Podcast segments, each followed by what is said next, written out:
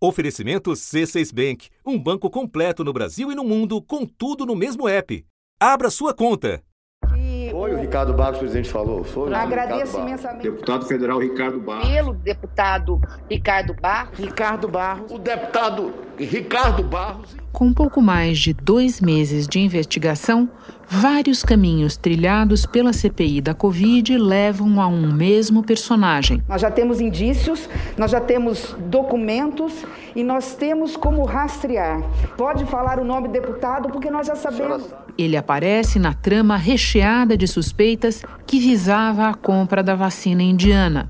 Os senadores da oposição continuaram questionando o contrato do Ministério da Saúde para comprar a Covaxin, que tem a empresa Precisa Medicamentos como intermediária.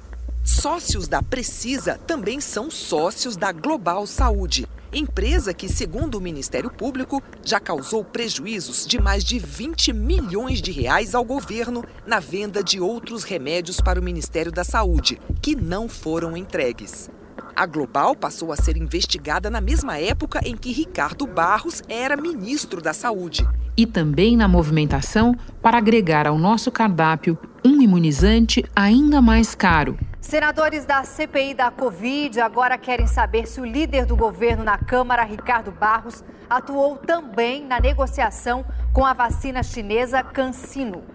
A CPI está investigando a denúncia de uma negociação paralela para a compra de 400 milhões de doses da vacina AstraZeneca.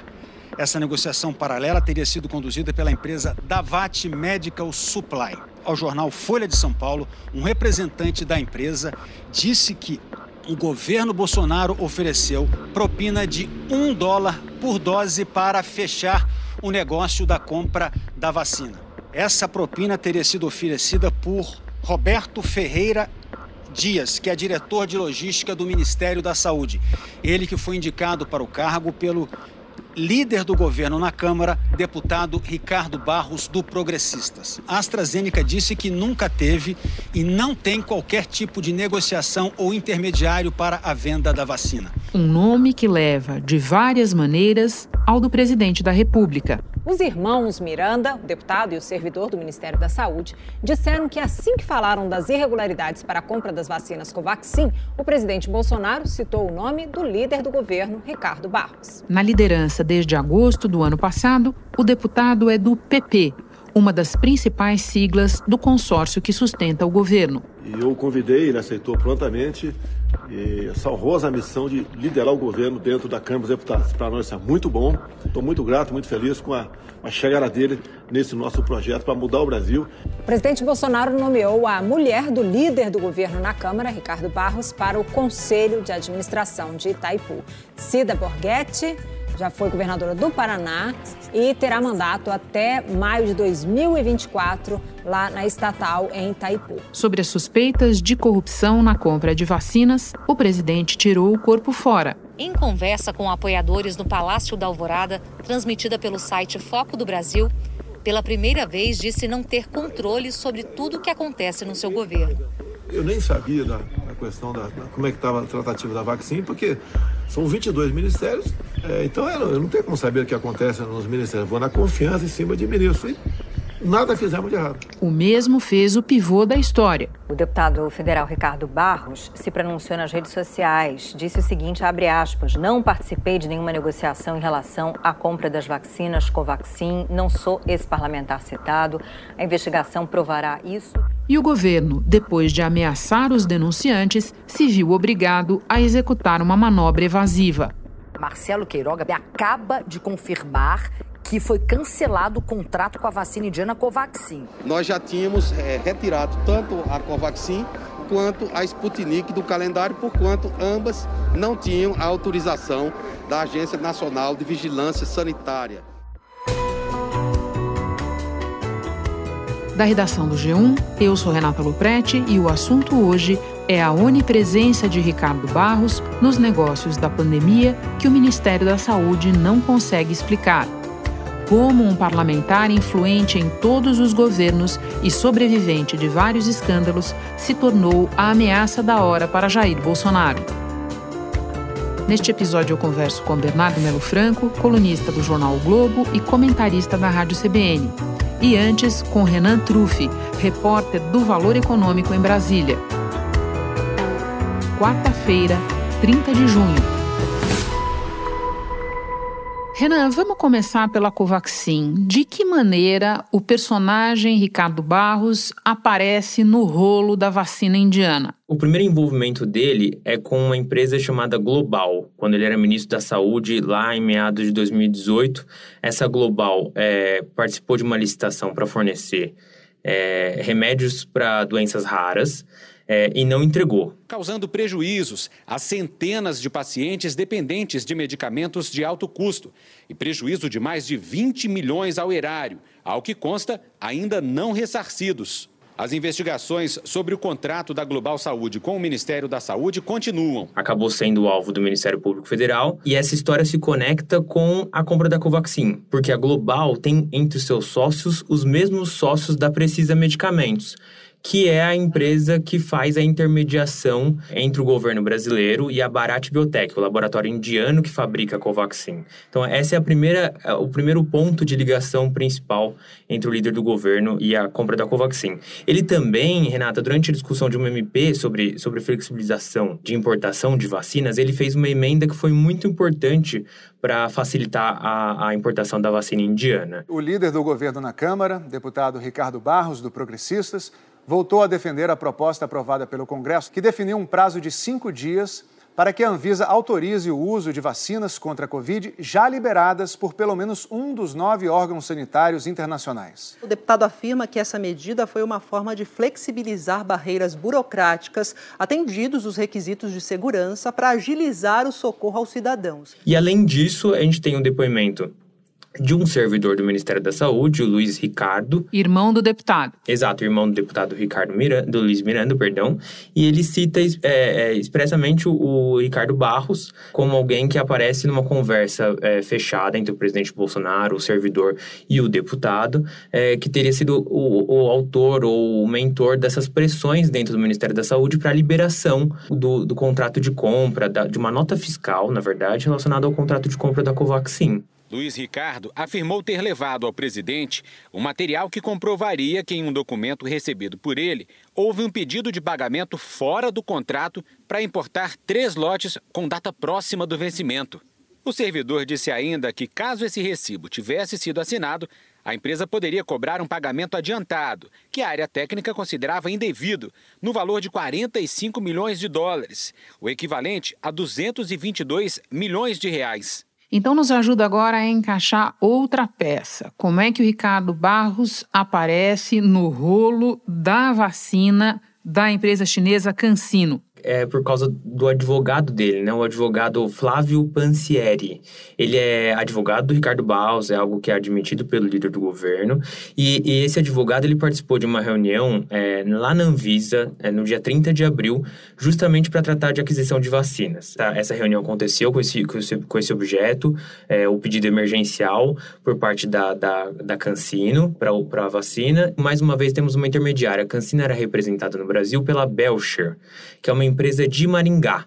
Maringá é a cidade onde o líder do governo, Ricardo Barros, foi prefeito. E para completar o, o, elo dessas ligações todas, a Belcher tem como é, sócios pessoas ligadas ao Ricardo Barros diretamente. Né? Essa fase da, da, da CPI, de investigação da CPI, ela não, ainda está num, num patamar mais inicial porque a questão da, da Cancino era só uma intenção de compra, é, não era um contrato assinado como no caso da Covaxin. No dia 4 de junho, o Ministério da Saúde assinou uma carta de intenção para comprar 60 milhões de doses da vacina a um custo de 17 dólares a unidade. Essa vacina é de dose única. O Ministério da Saúde afirmou que as negociações para a compra da vacina CanSino foram canceladas depois de Anvisa informar que o laboratório chinês descredenciou seus representantes aqui no Brasil. Você começou, Renan, lembrando para nós que o Ricardo Barros foi ministro da Saúde. Ou seja, o Centrão não é de hoje que está na pasta, pasta que hoje também tem muita presença militar. Vamos agora tentar lembrar quais são as pessoas dentro do ministério que aparecem de uma maneira ou de outra nessas histórias que você está contando. Quem são esses servidores, esses funcionários? É, tem a, a, servidora Regina Célia, que é a, fiscal do contrato entre o governo brasileiro e a Covaxin e que, de alguma forma, atuou porque ela, ela assinou é, o contrato de importação, mesmo quando tinha algumas irregularidades apontadas ali por outros, por outros funcionários da pasta. Ela também é ligada ao Barros, também chegou no Ministério da Saúde, é, num momento em que o Barros era ministro é, da Saúde, no caso. Está no Diário Oficial da União. A senhora Regina Célia Oliveira foi nomeada pelo então ministro Ricardo Barros. Tem um outro, uma outra pessoa que está envolvida diretamente nessa história, que é o diretor de logística do Ministério da Saúde, o Roberto Ferreira Dias. Ele é um nome conhecido no Congresso por ser ligado ao Centrão, e segundo o depoimento do, do servidor Luiz Ricardo, ele teria pressionado diretamente para que esse servidor assinasse é, notas fiscais. Foram três notas fiscais que foram ajustadas durante o processo de, de análise do Ministério da Saúde. É, o Roberto Ferreira Dias teria pressionado para que ele assinasse essa nota fiscal mesmo com dados é, incorretos, é, dados é, que não correspondiam ao que estava no contrato original. O Ministério da Saúde informou que a exoneração de Roberto Dias do cargo de diretor de logística da pasta sairá na edição do Diário Oficial da União desta quarta-feira e que a decisão já foi tomada. A decisão foi tomada na manhã desta terça-feira, segundo nota oficial. Renata, também tem o Tiago Fernandes da Costa. É, ele atuou no processo de aquisição da, da, vacina Covaxin, mas ele também é réu na ação, uma ação do Ministério Público Federal, é, que apura a, a, o envolvimento do, do, Ricardo Barros por esse favorecimento da Global, que a gente falou no, falou no início da nossa conversa, entre 2017 e 2018. São esses os três servidores principais. Aí a gente migra também para outras duas pessoas que são citadas né, nessas investigações. Um é o secretário executivo Elcio Franco, que era o braço direito do Pazuello, mas que, na visão de alguns senadores, atuou para facilitar essa negociação junto com o Centrão. É, e aí, citado frequentemente também o Francisco Maximiano. Da Precisa, né? Exatamente, o sócio da Precisa. Ele foi até a Índia, participou das negociações diretamente junto com o Itamaraty.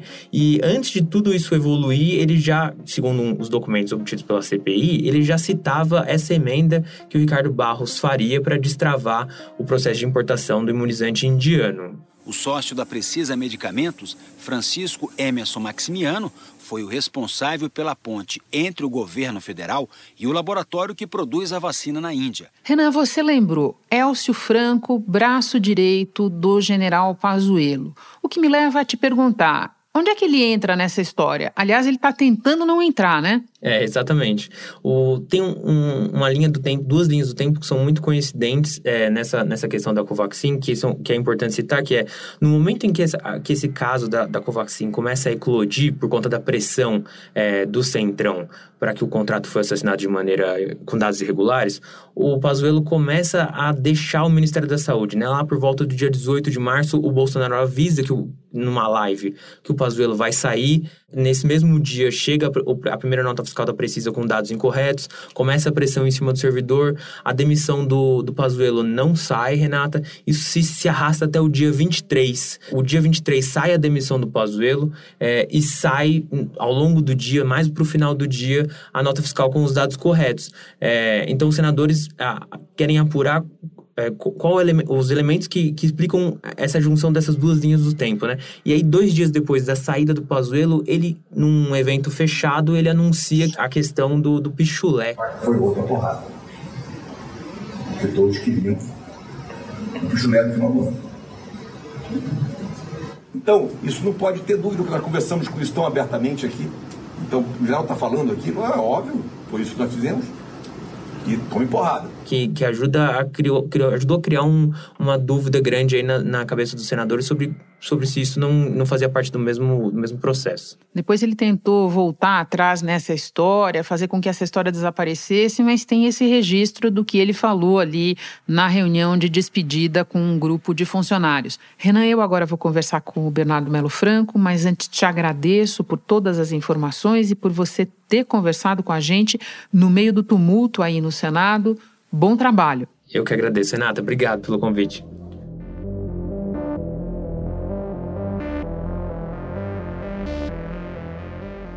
Bernardo, da última vez em que você esteve no assunto, a CPI dava os seus primeiros passos e investigava, já não era pouco, suspeitas de negligência e de boicote por parte do governo a medidas que poderiam ter poupado muitas vidas nesta pandemia.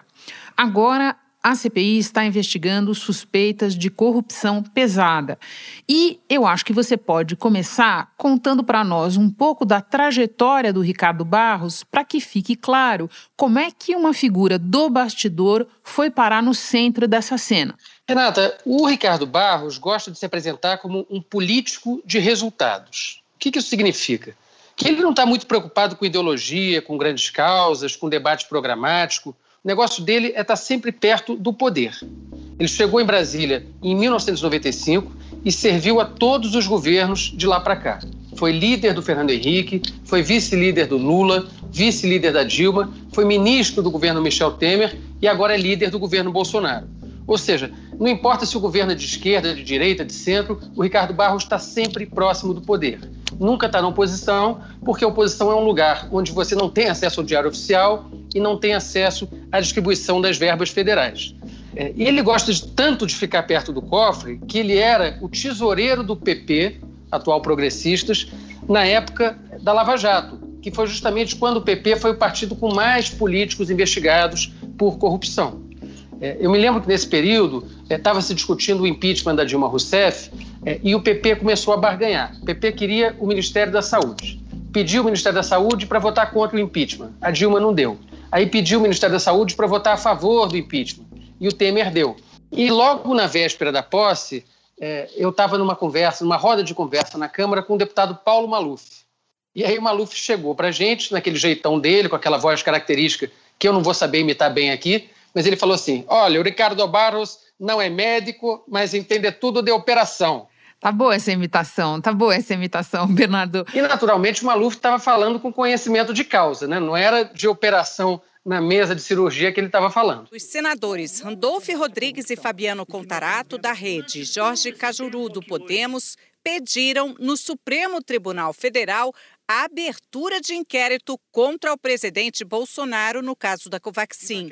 O crime a ser investigado, prevaricação, quando há demora ou falta de ação em benefício do bem público.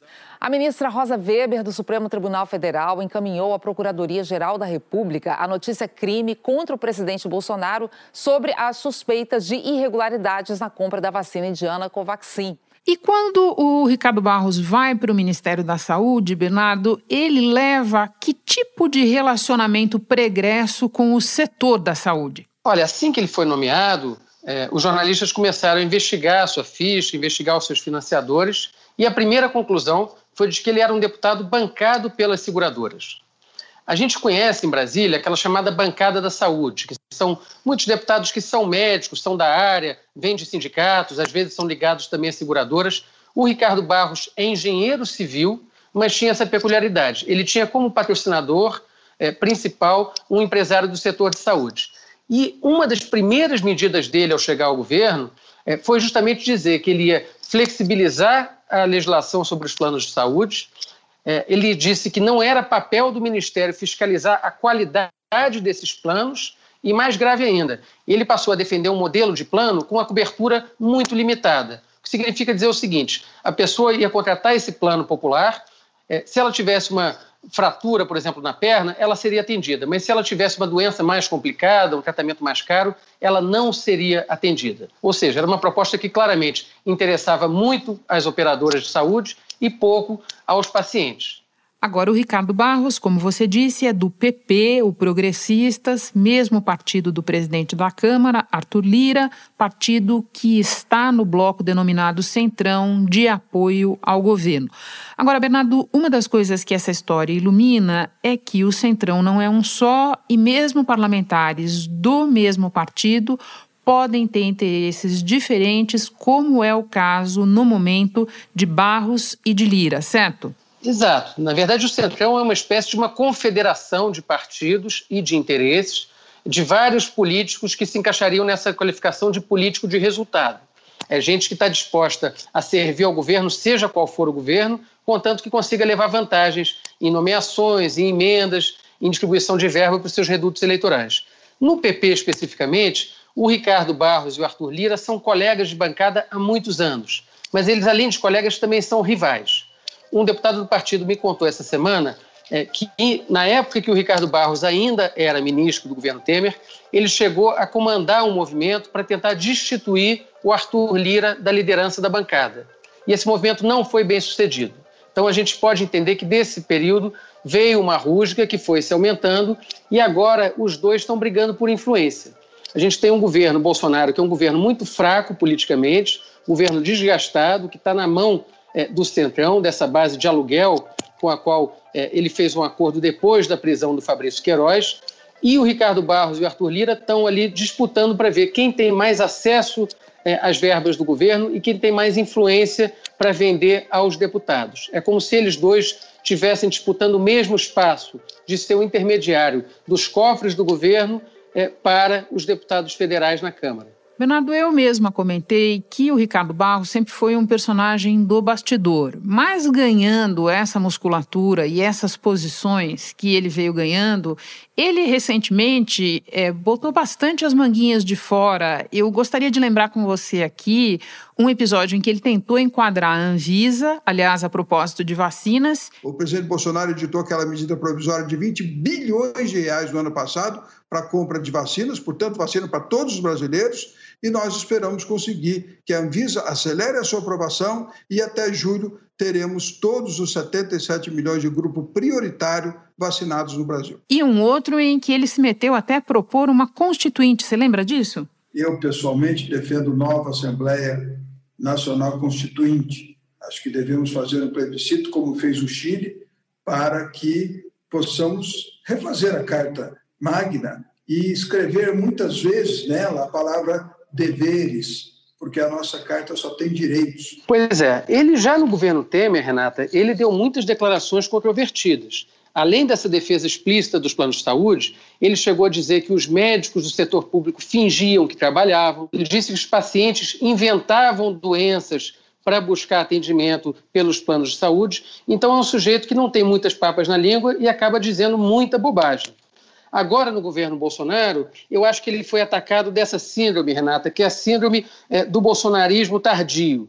São políticos que eram políticos considerados moderados, é, que tinham uma longa trajetória no parlamento e que, de repente, viram bolsonaristas desde criancinha. Começam a defender essas posições contra a Constituição, contra as minorias, a favor da violência, da truculência. Me parece muito um jogo de encenação é, para acabar ganhando espaço ali com a militância bolsonarista. E a gente pode ver isso é, em vários personagens, não só do Congresso, como do governo. Vídeo Paulo Guedes, por exemplo, dando declarações sobre a AI-5, é, o, Fábio, o, Fábio, Faria, que era também considerado um político moderado, é, defendendo posições Sim. autoritárias. É, o, o, Bolsonaro acaba atraindo esses políticos do centrão para uma posição de extrema-direita, talvez para consumo interno da militância, talvez para eles simplesmente é, agradarem o capitão, ficarem mais próximos ali do Palácio do Planalto. Agora, Bernardo, vamos então ao Bolsonaro. Não é simples. Vamos ver é, como é que essa situação se desdobra. Agora o governo teve que voltar atrás mesmo da compra da Covaxin,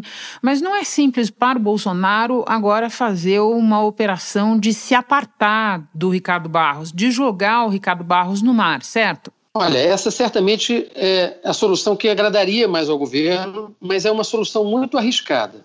Primeiro, porque o Ricardo Barros é um profissional. Ele já escapou de vários escândalos, é, ele sabe como se defender e ele tem uma tropa para manobrar em sua própria defesa. Segundo, que ele sabe muito. Ele tem é, um arquivo vivo ali nas mãos dele de tudo que o governo Bolsonaro fez e prometeu fazer desde o momento que ele assumiu a liderança do governo em meados de 2020, já durante a pandemia. E terceiro, Renata, tem um personagem nessa história que é o senador Flávio Bolsonaro. A gente ficou sabendo na semana passada, é, pelo deputado Luiz Miranda, que o Flávio Bolsonaro também estava ali na órbita dessa negociação da Covaxin. A revista Veja chegou a publicar a informação de que ele levou o empresário Francisco Maximiano, que é o intermediário dessa vacina indiana, para uma reunião é, com o presidente do BNDES. Ou seja, o Flávio Bolsonaro também estava abrindo portas no governo para esse empresário envolvido no escândalo. Então, isso aproxima muito a família do presidente da situação do Ricardo Barros. E para terminar, Bernardo, vamos olhar uma vez mais para o personagem. Ricardo Barros tem dito que quer falar, que quer prestar esclarecimentos, embora o que ele tenha dito até agora não tenha nada de esclarecimento, mas ele diz que quer falar, inclusive, a CPI. Qual é a estratégia dele, a teu ver? Renata, o problema do Ricardo Barros no momento é o seguinte: cada dia que passa surge uma informação nova contra ele. Seja um negócio mal explicado no próprio Ministério da Saúde, seja alguma coisa antiga das gestões dele é, como secretário no Paraná. De acordo com os delatores, o deputado federal pelo Progressistas, Ricardo Barros, recebeu mais de 5 milhões de reais em propina da empresa Galvão Participações de 2013 a 2014. Na época, ele era secretário de Indústria e Comércio do Paraná. Em troca, Ricardo Barros teria intermediado a venda de ativos da empresa São Bento Energia, controlada pelo Grupo Galvão, para a Companhia Paranaense de Energia, Copel. Seja é, as benesses que ele acabou recebendo pela família. Vale lembrar que ele é chefe de um clã político, é, o pai dele foi prefeito, o irmão foi prefeito, a mulher foi governadora e a filha é deputada estadual. E essa mulher dele, que é a Cida Borghetti, acabou de ser nomeada pelo presidente Bolsonaro para uma sinecura que é o Conselho de Itaipu. É, precisa se reunir ali uma vez a cada dois meses, recebe mais de 30 mil reais de salário. Então, do ponto de vista do Ricardo Barros, é, o mais interessante seria sair logo dos holofotes. Por isso que ele quer prestar logo um depoimento à CPI, que a gente já sabe que vai ser um depoimento defensivo. Ele não vai ali para confessar nada, ele vai para se defender. Por outro lado, eu percebo que os senadores já entenderam essa estratégia e aparentemente estão deixando que o deputado sangre mais um pouco até para elevar o custo político dessa operação, é, caso o governo tente descartá-lo para preservar a própria figura do presidente. Bernardo, muito obrigada pela conversa. É sempre um prazer te receber e agradeço mais ainda porque eu sei que você também está no corre em Brasília hoje. Até a próxima. Obrigado, Renata. Prazer é meu. Este foi o assunto podcast diário disponível no G1, no Globoplay ou na sua plataforma de áudio preferida. Vale a pena seguir o podcast no Spotify ou na Amazon, assinar no Apple Podcasts, se inscrever no Google Podcasts ou no Castbox e favoritar no Deezer. Assim você recebe uma notificação sempre que tiver novo episódio. Eu sou Renata Loprete e fico por aqui. Até o próximo assunto.